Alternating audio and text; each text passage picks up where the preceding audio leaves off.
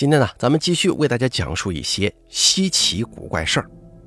今天故事的来源呢，节选自天涯论坛，楼主狮子座的龙宝宝，由大开为您播讲。咱们先讲第一个故事：灵验。我大伯有个小学同学，他从小就调皮捣蛋，是大家提起来就头痛不已的问题儿童。从小就欺负比自己小的孩子不说，还手脚不干净。偷鸡摸狗的，大家看见他就像是看瘟神似的，恨不得离他远远的才好。大伯说，有一回他这个同学到家里来找他，我大伯是很怕他的，看到他来了以后啊，就感到很郁闷。但是家里大人出去工作了，只有几个比自己小的弟弟妹妹在家。为了保护弟弟妹妹不受欺负，大伯鼓足勇气就问他：“来我们家有什么事儿啊？”他同学很不以为然地对大伯说：“怎么，没事就不能来你家吗？你是不是不欢迎我呀？”说完还把袖子给捋了起来。大伯那个时候胆小啊，知道他这个动作是要打人的前奏，就害怕了，就给他赔起了好话。而他呢，似乎不太满意这种空口奉承，逼我大伯给他拿一点鸡蛋呐、花生什么的。我大伯一听头都大了，那个时候生活困难。不准养鸡，养鸡会被割资本主义尾巴的。我大伯上哪儿去给他拿鸡蛋呢？他说没有鸡蛋也行，多拿点花生也可以。大伯哭丧着脸说不敢给他拿花生，家里一共就没多少，父母早就规划好了的，那是留着过年的时候才能吃。父母心中有数，万万不敢拿呀。见大伯这也不肯那也不肯，他火了。狠狠地往我大伯的屁股上踹了两脚，然后还不解恨，去到厨房以后，掏出老二就掀开这个泡菜坛子往里头撒尿了。他的举动把大伯惊呆了，可是由于怕他，所以没敢上去阻拦。只见他撒完尿以后扬长而去了。后来晚上爷爷奶奶回家以后得知此事，奶奶心疼的一坛被毁掉的泡菜。一边洗坛子，一边狠狠地骂那个人，说他长大了总要被敲砂罐什么意思啊？就是枪毙的意思。这个人长大以后更是偷鸡摸狗啊，坑蒙拐骗，还调戏妇女，无恶不作。在八三年严打时期被判了死刑，还当真被敲了砂罐呢。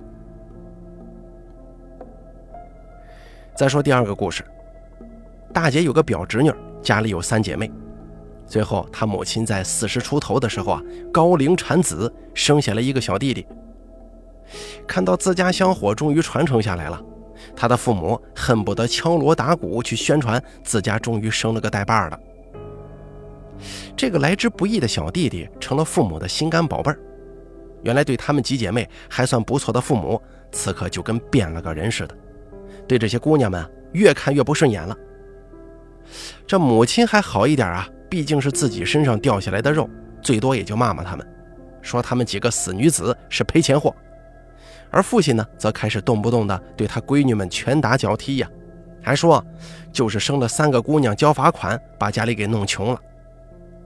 三个姑娘听了之后就反驳呀：“那生弟弟交的罚款更多，你怎么不抱怨呢？”这一句话一出口，换来的是父亲更加无情的痛打。可怜的三个女孩就这样在家中苦熬着日子呀。而被娇生惯养的弟弟，在父母的纵容之下，从两三岁起就开始对姐姐们呼来喝去，就跟指使佣人一样，因为有父母给他撑腰啊。总之，弟弟越长大，越对这些姐姐们态度不友好，而脾气暴躁的父亲就更甭提了。大姑娘在二十出头的时候，被父亲强行嫁给了一个小包工头。那包工头前妻死了，留下了一儿一女。你说这好好的大姑娘，谁愿意给人家当后妈呀？大姑娘当然不干。不过在父亲的多次毒打之下，含泪屈服了。他爸只管收一笔丰厚的彩礼，哪管女儿幸不幸福呀？大姑娘嫁过去以后，没多久怀孕了。不过很不幸的是，被前妻留下的男孩不知道是有意还是无意，踢到肚子踢流产了。大概是伤了身子，多年未孕，一直到现在还在寻医问药，以求能生个一男半女的。二姑娘十八岁的时候出去打工，一开始在玩具厂，每个月给家里能寄来千元左右的钱。她爸爸嫌她挣得少，在她过年回家的时候，公然当着亲朋好友的面就对她说：“你怎么不去卖呢？”那姑娘后来啊，跟家里人失去了联系，这么多年了也不知是死是活。她父亲说，只当她死了。只有她的两个姐妹还没有放弃寻找她的希望。三姑娘本来成绩很好，初中毕业以全校前十名的成绩考上市重点高中，可是啊她父亲却不准她继续读书了，说她迟早要嫁给别人，成为别人家的人。自己凭什么为别人家的人花钱读书呢？三姑娘下跪求情，她爸也不松口。后来还是她出嫁的大姐给出的学费，才得以继续学业的。后来呢，人家考上了一所师范学院。大学毕业以后，他的父亲呢就到处炫耀自己如何含辛茹苦供出来一个大学生。这个姑娘是个薄皮大馅的包子，被父母吃得死死的。工作好几年了，居然一直是他妈妈在掌握他的工资存折，然后他再从妈妈这儿每个月拿三百零用钱，穿得很朴素，至今没对象。而那个儿子虽然被父母看成金蛋蛋，但是读书不行啊，初中还没毕业，死活不读了。现在二十出头，天天在网吧打游戏，他父母还到处吹嘘自己儿子啊人才呀，长得好，电脑操作的好。听到这儿。我也是醉了。接下来呢，大凯再给大家讲第三个故事。米酒大家都知道吧？在我们老家，把米酒叫做醪糟。家里如果来客人了，打上一碗醪糟荷包蛋，那是必须的。而且啊，在一些老人家眼中，煮醪糟是一项很神圣的活动。我外婆就是这样的。外婆特别喜欢在农历九月九日重阳节那一天煮醪糟。她说那天煮的醪糟啊耐放。其实我有点不以为然，因为她平时煮的醪糟也很耐放。外婆煮醪糟的时候禁忌很多，头一天就精选优质的糯米给泡上，第二天上锅去蒸。她还说蒸糯米的时候啊，不准心口子厚的人在场，就是指心胸狭窄之人。这么做是为了防止被这种人不知情的情况之下冲撞。外婆呢，还要在锅盖上用一双筷子摆一个十字造型。所以说，在外婆的心目当中啊，煮醪糟并不单纯是做吃的这么简单，而是一种庄重的、带有神秘色彩的仪式了。糯米蒸好之后呢，凉了以后就要放酒曲。外婆对这个也有讲究。他说：“放酒曲只能用一只手完成，切记中途换手，要不然做出来的醪糟也不好吃。”放好酒曲之后呢，外婆会把糯米装进坛子里，放到床上，用棉絮裹好坛子，并且还用过去那种输液用的玻璃瓶装上若干瓶开水来加温，好像隔个大半天还得换换水。就这样，经过两天左右吧，香甜可口的醪糟就新鲜出炉了。那可是我童年时期的最爱呀！我总觉得我外婆是一个有点懂行的老太太。她每年可以通过春节前煮的醪糟预测来年的吉凶，准确率相当高啊！说到这儿，突然很佩服老太太了。记得大概有七八年了吧，那年春节前，老太太煮的醪糟是酸的。她说自己从来没有煮过酸的醪糟，这下可能要出大事儿啊！我们还安慰他说：“不要自己吓唬自己，醪糟啊，只是个吃的玩意儿，哪这么神奇呀？”可是春节过后没多久，我大舅舅就得了疾病，十多天之后就去世了。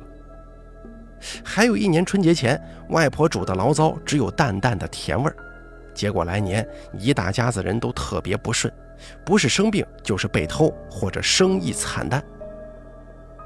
我也就这个问题跟别人讨论过。他们几乎都说这只是无稽之谈或者巧合，咱也不知道到底怎么回事。不知道在座听故事的各位朋友，你们有没有吃过醪糟呢？接下来呢，大凯再给大家讲一个穷命的故事。有句俗话说：“命中只有八合米，走遍天下不满生。”这句话用在我们老家村里的一个人身上，再合适不过了。这个人呢，他的名字中有一个“财”字，咱们就管他叫财叔。听老人们说，财叔本名是另外一个字，他为什么要改名呢？原因要从一个算命先生说起。说在财叔十多岁的时候，村里来了一个算命先生，大家可兴奋坏了，纷纷携老扶幼去算命。这算命先生给别人算命是什么情况，咱们暂且不论，就单说这个财叔。算命先生给出了个结论，说财叔是个穷命啊，不管如何折腾，都脱不了一个穷字。这下子可惹恼了财叔的父亲，他说：“老子就不信这个邪，我又没做过缺德的事儿啊！我生的娃怎么可能是穷命呢？”那之后啊，他就给儿子改名了。还别说啊，那算命先生给财叔算的命还真准，财叔长大后还真就是穷光蛋一个。本来家里不富裕就算了，那个时候他跟村里大部分人家境差不多，属于同一条起跑线。可就在大家都逐渐脱贫致富了，他的家呢还是王小二过年，一年不如一年，种地收成差，养猪得猪瘟，干脆啊后来出去打工了，又遇到黑心包工头拖欠工资，好不容易娶了个脚有点轻微残疾的老婆呢，在生孩子的时候又大出血切除了子宫，用了一大笔医药费。那个时候没有新农合，家庭经济状况雪上加霜啊！更惨的是，在之后两年内，他的父母又相继去世了。这下子财叔成了村里的特困户，大家讲起他家的情况，都说那个算命的算得太准了。村里有个人早年出门打拼，后来成立了一家建筑公司，他看财叔可怜呢，就让财叔去他公司打工。财叔在他公司工地上干活很卖力，老板一看这人干活卖力勤快，又是一个村的人，也没亏待他，工资开的比其他工人还高一点呢。财叔辛辛苦苦干了几年，存了一笔在农村人眼中还算可观的钱，大家都为他感到高兴啊，说他终于要翻身了。可是厄运竟然又缠上他家了。去年他的独生儿子拿了驾照之后，找了一份开出租的活不过撞死人了。经鉴定，他儿子负全责。你看，这下子财叔前几年挣的辛苦钱全都赔给了人家，这还不够呢，欠了许多的外债呀。接下来呢，大凯再给大家讲一个跟中元节有关的故事。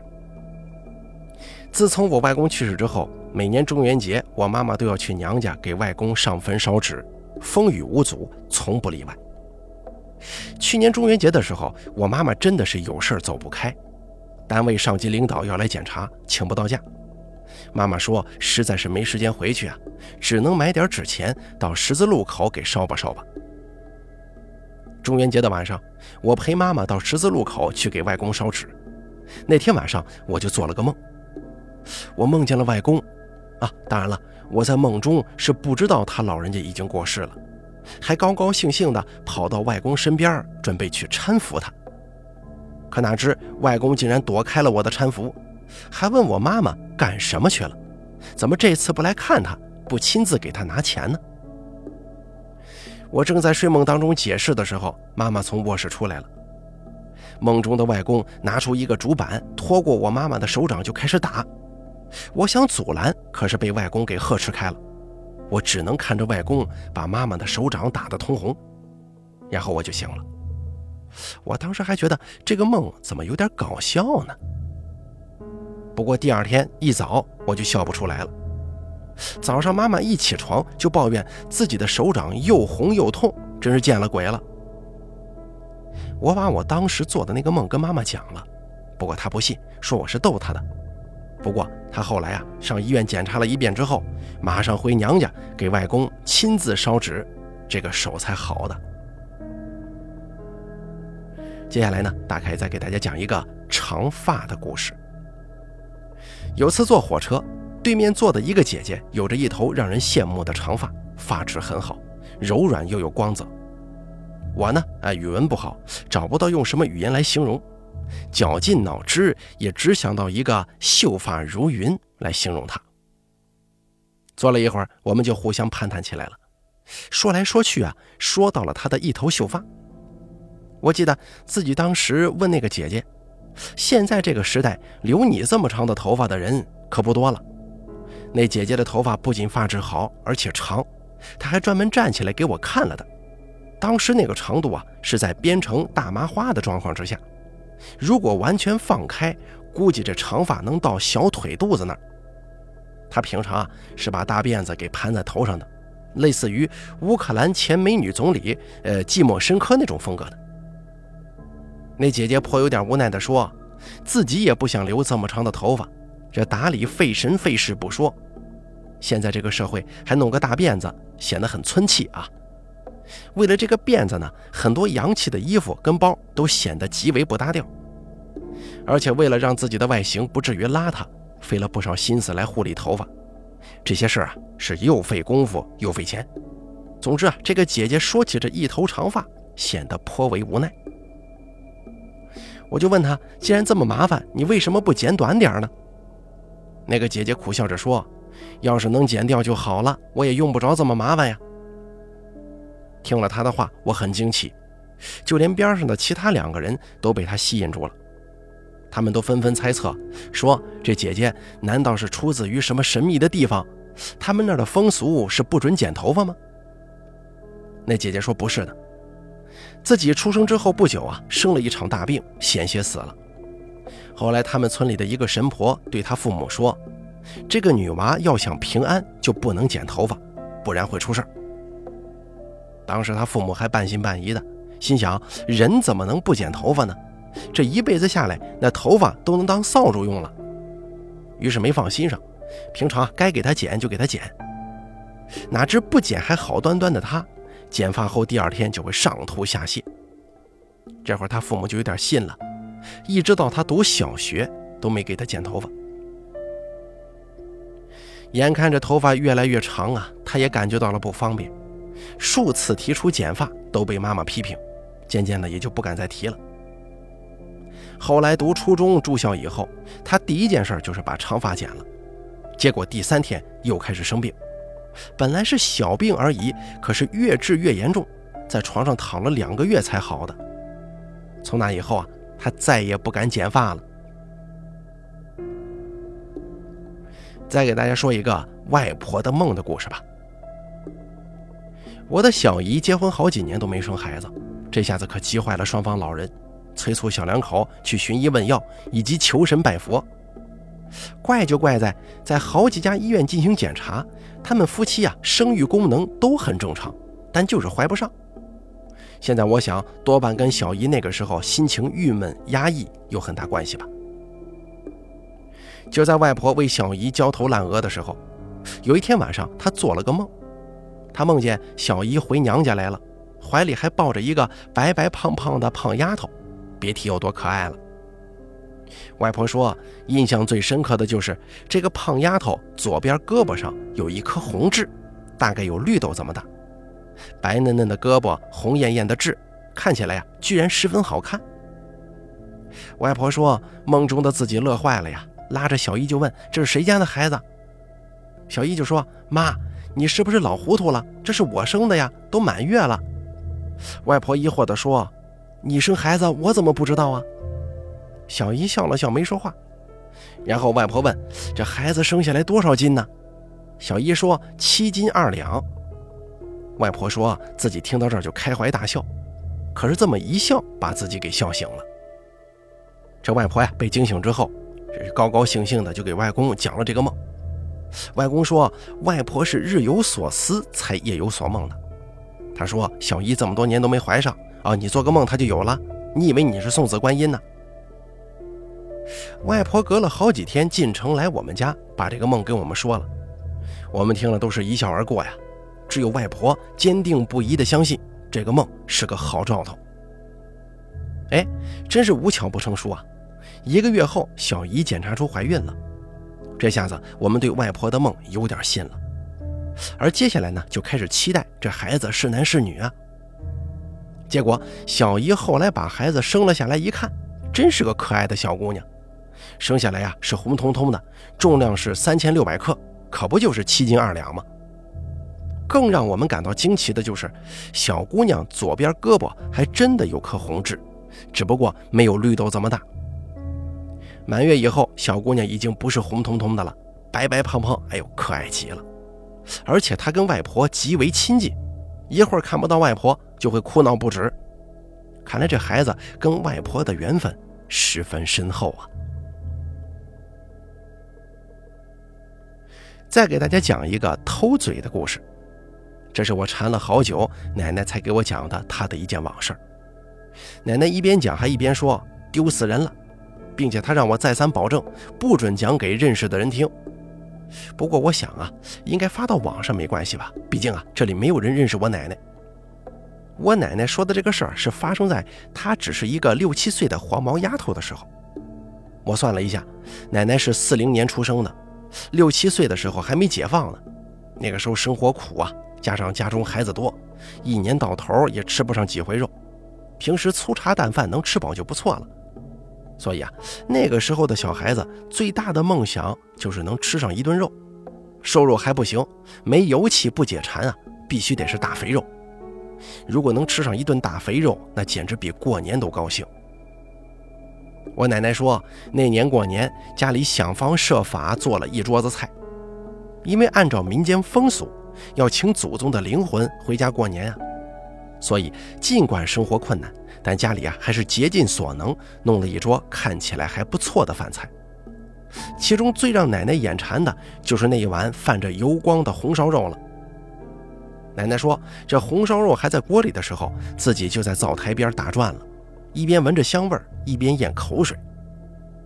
后来等他妈妈烧好了肉，盛进碗里之后，奶奶就自告奋勇地说：“妈妈，我来帮你端去桌上。”他妈妈由于还要忙着做其他菜嘛，就没多想，只对奶奶说：“行，你端吧，小心别烫着。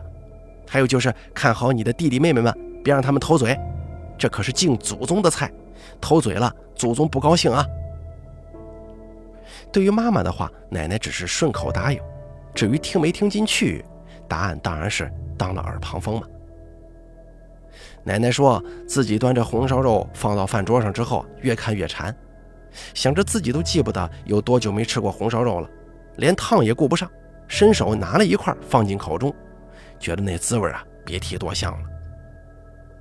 这一块下肚，意犹未尽啊，又吃了一块。还想再吃，又怕被在外头玩的弟弟妹妹看到了，跟妈妈告状，只好作罢。等妈妈把所做的菜都做好以后，奶奶的爸爸已经从坟地请祖宗回家来了。奶奶说自己忐忑不安呢，生怕被他妈妈发现红烧肉不对。不过还好，他妈妈一直没能看出来。可是奶奶没高兴多久，接下来几天呢，她就遭了罪了。只要一吃带有油气的东西，就要吐个不停，而且肚子疼得要命，只有吃稀粥才没事他那几天啊，只能眼巴巴地看着家里人吃肉，心中郁闷的要死，一直到过了正月才好一点了。奶奶说这件事情是她的秘密，从来不好意思说给自己的父母听。她长大之后分析啊，肯定是自己偷吃的事儿被祖宗的灵魂知道了。所以就惩罚他那个正月只能喝稀粥，不敢沾一滴油星子呀。接下来啊，大凯为大家讲述一个故事，一起来听听。我们这边有这么一个说法：如果一个人在不小心的情况之下看到了异性解手，或者看到旁人行房，这眼睛啊就会长挑针，也就是麦粒肿。我表姐就跟我讲过发生在自己身上的一件事。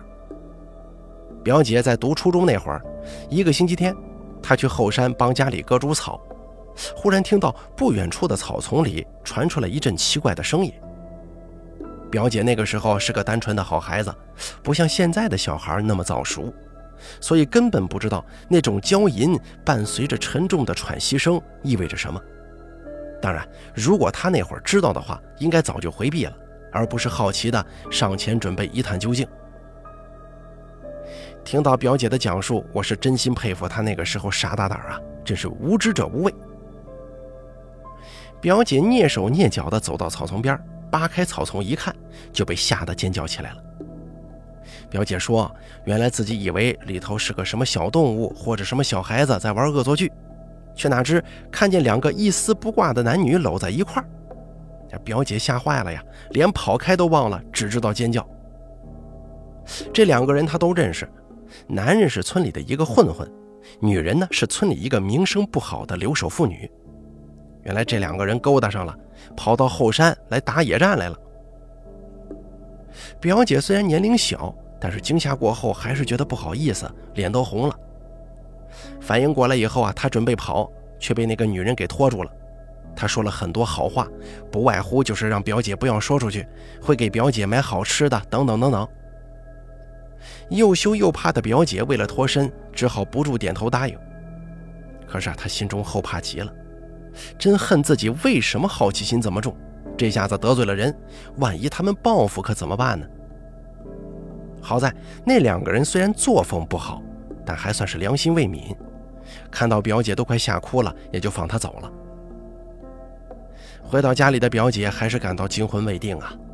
不知道是不是巧合，第二天早上起来之后，她就发现自己的眼睛有点异常，红肿不说，眼角上还长了一个小硬颗粒。